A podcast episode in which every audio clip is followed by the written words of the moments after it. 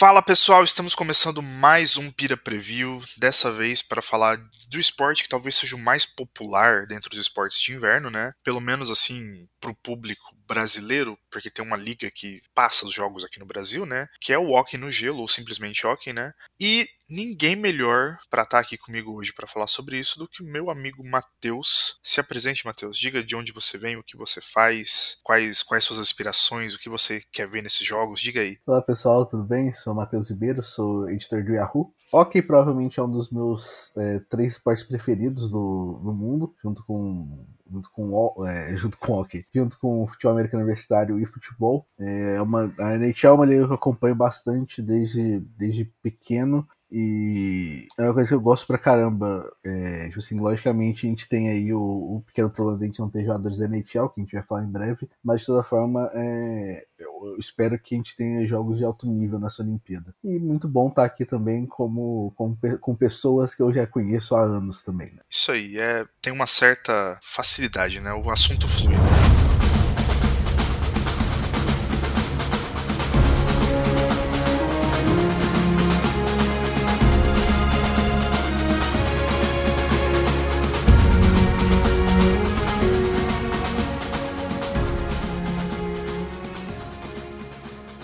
Acho que a primeira coisa que a gente tem que falar aqui é a grande história dessas Olimpíadas, que é tanto por, por, uma questão da própria liga quanto por uma questão de prevenção em relação a, a essa pandemia que a gente está vivendo, né? A NHL novamente falou: não, não, não, não, não. Vocês não vão para a Ásia disputar Jogos Olímpicos. Mais uma vez falou isso para os jogadores. E isso impacta bastante algumas seleções, né? Eu diria que principalmente as seleções assim, americana e canadense, que são as que têm maior concentração de jogadores na NHL, né? Só que ao mesmo tempo são essas seleções que têm mais talento no geral, né? Então, ao mesmo tempo que elas são atrapalhadas, elas não são tão atrapalhadas.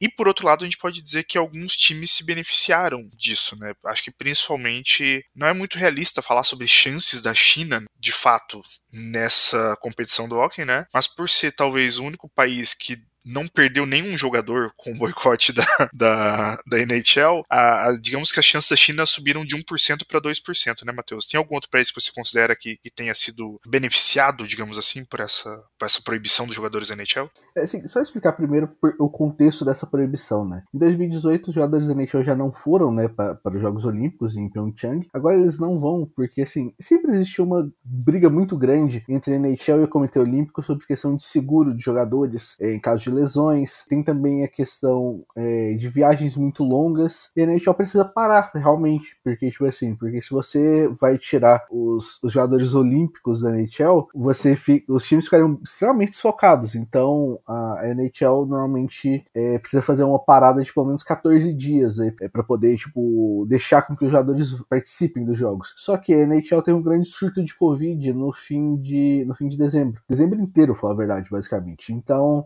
é, a NHL precisou acabar pegando esses, é, esses 14 dias das Olimpíadas para poder realmente é, acertar esses jogos que ficaram para trás. E também tem a questão de que se algum atleta testasse positivo mais ou menos perto do fim das Olimpíadas, eles iriam ficar muito mais tempo lá na China. E isso, isso é uma preocupação muito grande dos times, porque perderiam os jogadores não só por duas semanas, mas por um tempo mais longo. É, é, a questão de quem se beneficia. Praticamente a Rússia. A Rússia, é, ou os atletas olímpicos da Rússia, né? A, a, Rússia tem um. A Rússia foi campeã em 2018 já, dessa forma, mas é, é um time que já seria mesclado com talentos da KHL, né, que é a liga russa que tem outros, outros países, mas basicamente é uma liga russa. E tem a questão de que, por exemplo, a Rússia, diferentemente de outros países, a Rússia já usaria esses jogadores como destaque. Claro que a gente não tem é, um Pavel Datsuk ou um Ilya Kovalchuk que estiveram em 2018, mas continua tendo jogadores extremamente fortes, é uma liga forte, a segunda liga mais forte do mundo depois da NHL, né? Então acaba que isso beneficia bastante a Rússia. Tanto que outras seleções estão indo buscar alguns jogadores ali na, na, na KHL também, né? KHL se tornou uma, uma segunda fornecedora de talento, é, mas, por exemplo, Canadá e Estados Unidos não precisariam fazer isso se tivesse jogadores na NHL, porque os 23, os 25 jogadores, né, esse ano são 25, poderiam vir de lá. Então, é, é uma coisa que, que beneficia muito a Rússia. A China também, logicamente, é um pouco beneficiada, porque a China, a China, na verdade, está usando a base de um, de um time chinês que joga na KHL. Esse time joga na Rússia atualmente mas é um time que joga na, na China normalmente, que é o Kunlun Red Star. É, e você pode olhar vários nomes que não são muito chineses, tipo Jake Chelios, Ryan Sproul, Denis Osipov. Tem a, a China fez um trabalho ali também para recrutar alguns jogadores que, tipo assim, que poderiam dar um ganho de talento pro time. E acho que outro país que, que talvez aí junto com Rússia, Canadá e Estados Unidos que vem assim com uma certa vantagem, né? Porque é, é um país que sempre tem jogadores bons, né? Obviamente na NHL, é, mas tirando isso, ainda tem uma liga nacional uh, relativamente forte, é a Suécia, né, Matheus? Sim, a, a, a, Suécia talvez seja a segunda liga ali da, do, do, continente europeu, depois da, depois da KHL, e a Suécia teve, é, recentemente teve um êxodo de alguns jogadores que, que podem fazer uma diferença, é, digo êxodo da, da NHL, né, porque, por exemplo, você tem o Christian Foligno, um defensor que tem bastante experiência na NHL, o Lucas Walmark, que estava jogando com o Carolina Hurricanes recentemente, é, Carl Kringleberg, que era que rodou muito na NHL fazendo penalty kill, é, Jacob Delarose, que jogava com Detroit. Então, acaba que você, é, quando você já tem uma liga um pouco mais forte, você tem um benefício nisso. Claro que a, que a Suécia foi buscar alguns jogadores na KHL, porque realmente é a, é a digamos que CNHL é, realmente é o, é o pool de atletas mais talentosos que você tem, mas é, é basicamente um meio a meio ali entre, entre a KHL e a, e a SHL, né, que é a Liga Sueca. Falando agora um pouco assim sobre como vai funcionar a competição de fato, né? Nós temos 12 países participando do torneio masculino, já já a gente vai falar um pouco sobre o feminino, né? É, esses 12 países são divididos em três grupos, né? O grupo A tem Canadá, Estados Unidos, Alemanha e China. O grupo B tem os atletas olímpicos da Rússia, República Tcheca, Suíça e Dinamarca. E o grupo C tem Finlândia, Suécia, Eslováquia e Letônia como que funciona a questão da classificação, né? Em cada grupo tu vai ser jogar um todos contra todos, né? E os que tiverem mais pontos, né? Os ou seja, quem ganhar cada grupo tá automaticamente nas quartas de final. E o melhor entre os que tiverem segunda colocação de cada grupo também tá garantido nas quartas de finais. Os demais são todos ranqueados, né? Aliás, todos, todos os times, na verdade, são ranqueados, mas esses quatro têm vaga automática. Os demais são ranqueados e é feito um chaveamento padrão de 12 times, nos quais os quatro primeiros têm uma, uma, uma rodada de descanso, né? Uma bye. Então, na verdade, a fase de grupos ela é meio que só para reduzir o a quantidade de confrontos iniciais. Porque, por exemplo, no curling rola de fato um todos contra todos geralzão, mas no, no hockey é todos contra todos dentro de cada grupo, né? E depois disso você entra nos playoffs, que daí é perder o vazou, né? E acho que é justamente uma coisa que é interessante a falar é que por ser um torneio relativamente longo, né? É mais uma maratona e não um sprint, né? O torneio feminino, ele começa no dia 3, né? Mas o torneio masculino só começa no dia 9. O torneio masculino tem essa, tem essa distinção até porque eu acho que eles estavam pensando nisso antes para poder conseguir a liberação de jogadores da NHL também. Teve um aumento, né, para 25 jogadores, né, nessa, nessa Olimpíada, e é importante que você tenha é, que você tenha talento, basicamente, do 1 ao 25. Mas, gente, os goleiros, os goleiros normalmente não, não, não se roda bastante, né? Mas é importante você ter talento do, do 1 ao 25 porque você tá jogando jogos ali, basicamente, um jogo a cada dois dias. E, tipo assim, pode ser, pode ser extremamente cansativo, porque se você for focar em jogar, é, usar mais a sua primeira e a sua segunda linha, algo que provavelmente a China vai fazer, porque os melhores jogadores estão ali, né, nas primeiras duas linhas, você vai acabar desgastando seu time muito rápido, porque você tem que jogar para chegar na final, por exemplo. Você joga três jogos dentro dos grupos e mais três jogos caso você tenha sido um dos primeiros. Se você for um, do, um dos times ficar do 5 ao 12, né? Você ainda joga mais um jogo. Então é, é importante é, ter esse equilíbrio no, no elenco para você poder, é, tipo assim, não desgastar seu time muito rápido. É, era exatamente onde eu estava querendo chegar, mas eu não soube falar tão maravilhosamente quanto o Matheus, né? Então o, o, que, o que eu dizia sobre ser uma, uma maratona e não um sprint é justamente por isso. Então a, as equipes que têm mais profundidade, elas vão ter esse, esse edge, né? Elas vão ter essa vantagem, mas isso não significa que a gente não possa ter surpresas, né? Obviamente. E isso é uma das coisas que eu acho mais interessantes das disputas olímpicas, que sempre tem um, uma seleção, sempre tem um time que as estrelas se alinham e chega longe, que é o fato que aconteceu com a Alemanha na última Olimpíada, né, Matheus? Que ela chegou a ser finalista. Dentre os times que a gente não citou como favoritos, que a gente falou de Canadá, Estados Unidos, Rússia e Suécia, quem você acha que teria ali mais chances de ser a Alemanha dessa edição? A Alemanha dessa edição, é, eu, eu colocaria a Finlândia. A Finlândia tem, tem jogadores experientes, tem, tem, um, time, tem um time interessante. É, a, a Tchequia, né, a, antiga República Tcheca, é, é, outra seleção que pode, que pode brigar ali também, porque a República Tcheca é, também teve uma questão que eu falei com a Suécia, né, que alguns jogadores é, importantes do, do elenco deixaram a NHL recentemente. Então, é, você tem, por exemplo, na, na, República Tcheca, você tem o David Krejci, é, você tem também o Vladimir Sobotka, é, então você tem não só eles, mas assim, são os dois principais jogadores daquele elenco. É, se você for olhar o time da, da Finlândia, por exemplo, você tem o Walter Filppula, que é campeão de Stanley Cup, Marcus Granlund, que, que, também jogou na liga por um tempo. Você tem jogadores interessantes dentro dos elencos para poder é, completar o que você tinha, o que você já teria de base. Tem o Sami Vatanen também, né, o defensor que, que passou bastante tempo na NHL no, no elenco da, da Finlândia. Eu acho que são são times interessantes. Eu até nos quatro países que já são os mais fortes, eu destacaria um pouco os Estados Unidos, porque os Estados Unidos fizeram é, uma coisa muito interessante de, de 2018 para cá. Os Estados Unidos foram em 2018 com um elenco muito, muito cheio de veteranos. Só que para esse ano, os Estados Unidos é, tem 15 dos 25 jogadores na NCAA, na, na Liga Universitária. É, e vários jogadores que, que têm bastante talento. Então, é, é um, é um time que eu quero ficar, que eu quero dar uma olhada bem forte, porque eu quero ver se vai fazer diferença isso. Sim, de ter jogadores mais jovens que podem, que, assim, que não vão ter tanto desgaste assim, e que, mas tipo assim, são jogadores de gestão extremamente talentosos. Por exemplo, o, o principal jogador desse time deve ser o Matt Beniers, que é da Universidade de Michigan, draftado pelo Seattle Kraken, que tem jogado um absurdo nessa temporada da, da, da NCAA, inclusive. E eu adiciono que é totalmente sem clubismo, né?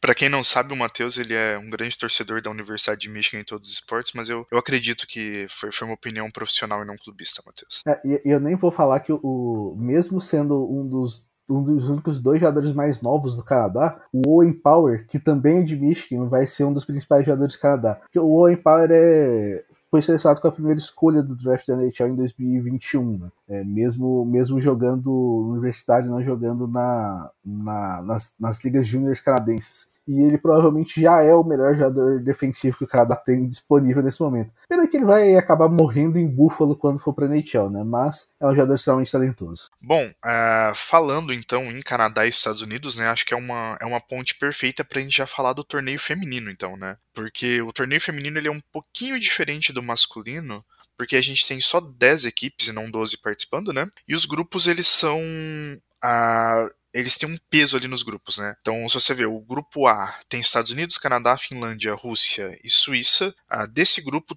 todos, todas essas equipes vão se classificar para a etapa de playoffs. Já no grupo B, que a gente tem as cinco eh, seleções mais fracas, né, essas cinco que eu falei antes são as mais fortes, as cinco mais fracas são no grupo B, que seriam Japão, Tchequia, Suécia, Dinamarca e China. Dessas aí, somente três se classificam, então a gente soma ali no total oito equipes para as quartas de final e é feito o chaveamento padrão. Né? Só que eu acredito que, que nem eu falei, a ponte aqui é que novamente Estados Unidos e Canadá vão estar tá brigando pelo, pelo ouro olímpico. Né? Os Estados Unidos têm as atuais campeãs olímpicas, né? E eles não perdiam o Mundial desde 2012, né? Mas ano passado perderam pro, elas perderam pro, pro Canadá no Campeonato Mundial. E vale citar também que 15 jogadoras nesse, nesse squad americano, né? Já tem experiência olímpica, né? Então tem ali nomes que nem a Kendall Coyne Schofield, Brianna Decker, Amanda Castle, Hillary Knight. Então é muita experiência. Por outro lado, o Canadá também tem bastante jogadores experientes, né? Uh, 13 delas vêm da equipe que ganhou prata em Pyeongchang, 6 que ganharam ouro em, em Sochi 2014 e ainda sobram duas que foram ouro lá em Vancouver 2010, né? A principal delas é a Pulan, né? Mas tem a Melody Dost, a Brianne Jenner, Natalie Spooner. Então tem muito tem muito talento aí entre Estados Unidos e Canadá, né, Matheus? Sim, é, são as duas melhores seleções do, do feminino, tipo, de longe. É, normalmente são as duas seleções que estão fazendo final, basicamente, de tudo que acontece. A gente só teve uma final realmente recente, que, que não teve um dos dois, né, que foi a final em 2019 do, é, do Mundial, Mundial na Finlândia, e a Finlândia ganhou do Canadá na na semifinal para poder enfrentar os Estados Unidos. Os Estados Unidos ganharam esse Mundial, né? Assim, são, são dois times extremamente, continuam extremamente fortes. os Estados Unidos é, tem um probleminha dos Estados Unidos, tipo, de. Logicamente, você tem jogadores que foram tipo as Olimpíadas, mas as principais. É, tem algumas das principais jogadoras dos Estados Unidos que foram extremamente importantes para os Estados Unidos em Pyeongchang, que a gente pode falar na, nas gêmeas Lamoureau, é, na Megan Dugan e na, na Bellamy, que eram extremamente importantes para a questão é, tipo, emocional do time, não, não estarão né, nessa Olimpíada. É, você continua com um grupo muito forte, mas é um grupo que preocupa um pouco é, é, na questão da, dos times especiais, porque foi muito mal no power play, quando o time tem vantagem numérica né, no, no Mundial mas os Estados Unidos têm três goleiros extremamente experientes e que podem, é, que podem até rodar bastante. Provavelmente a Rooney ou a Hensley devem ser. Uma delas deve ser a titular. No caso do Canadá, o, eu, eu falei do, dos Estados Unidos é, terem um approach de, de buscar mais jogadores é, jovens no masculino. Aconteceu aqui o inverso, né? O Canadá foi quem foi atrás de uma renovação um pouco maior no seu elenco. Tanto que só duas defensoras do Canadá jogaram, já têm experiência olímpica. O Canadá poderia até ter algumas jogadoras com mais experiência nessa linha azul, mas eles foram atrás de, de mesclar um pouco. As jogadoras foram extremamente bem no, no Mundial. Acaba que uma, uma possível preocupação é, não, não é tanto uma preocupação, mas é, acaba que é uma é um ganho técnico no Canadá. E só para fechar, o Canadá chega numa fase muito boa é, nas Olimpíadas, né? Porque o Canadá é, ganha o Mundial de 2021 em casa, com mais um gol da Marie-Philippe Poulin em, em, prorrogação, né? Ela já decidiu os Jogos Olímpicos né, em prorrogação. E no, no período pré-Olimpíada, o Canadá ganhou da Finlândia em numa série de jogos e também é, venceu quatro de seis jogos que fez contra os Estados Unidos. Então é um time que chega em, em uma, um momento realmente de alta no, no, nas Olimpíadas. É, e tirando essa dicotomia Canadá e Estados Unidos, né? A gente geralmente tem a, como posso dizer, a Finlândia é uma terceira força, mas ela tá desfalcada nessas Olimpíadas, né, Matheus? Exatamente. A gente poderia é basicamente um programa do SBT aqui, né? É, esse momento, porque a Nora Ratti, que é a principal goleira do, do, da Finlândia, e provavelmente a gente pode falar que é uma das melhores goleiras que, que já jogaram é, hockey feminino no, na história, ela tá fora do elenco por causa de uma briga com, com o técnico, né, com o Puzzi Mustonen. Então o, a Finlândia tem essa grande, tem esse grande desfalque, porque é, em campanhas importantes da Finlândia, como a do, do Mundial de 2019, a Ratti foi extremamente importante para que a Finlândia chegasse na, chegasse na final contra os Estados Unidos. E não ter ela né, nesse, nesse torneio é, é um pouquinho preocupante, porque a Finlândia normalmente é a terceira força, mas é, esse desfalque é muito grande. É, e quando a gente pensa no tamanho desse desfalque, né, acredito que quem mais se beneficia com isso seria, em primeiro lugar, a, a Rússia, né, que busca aí a sua primeira medalha olímpica, né, que uma coisa que você me falou fora do ar que eu achei maravilha, é que você falou que a Rússia no feminino joga como nunca e perde como sempre, né, mas a gente, se a gente pensar que tá retornando agora a seleção Ana Chokina, que é a goleadora, né, acho que tem alguma chancezinha aí, acredito que a Suíça também, né, que tá em, tem uma, a Lina Miller, que tá em ascensão nesse momento, né? Pode fazer a diferença nesse torneio. Então acredito que com a Finlândia estando levemente desfalcada,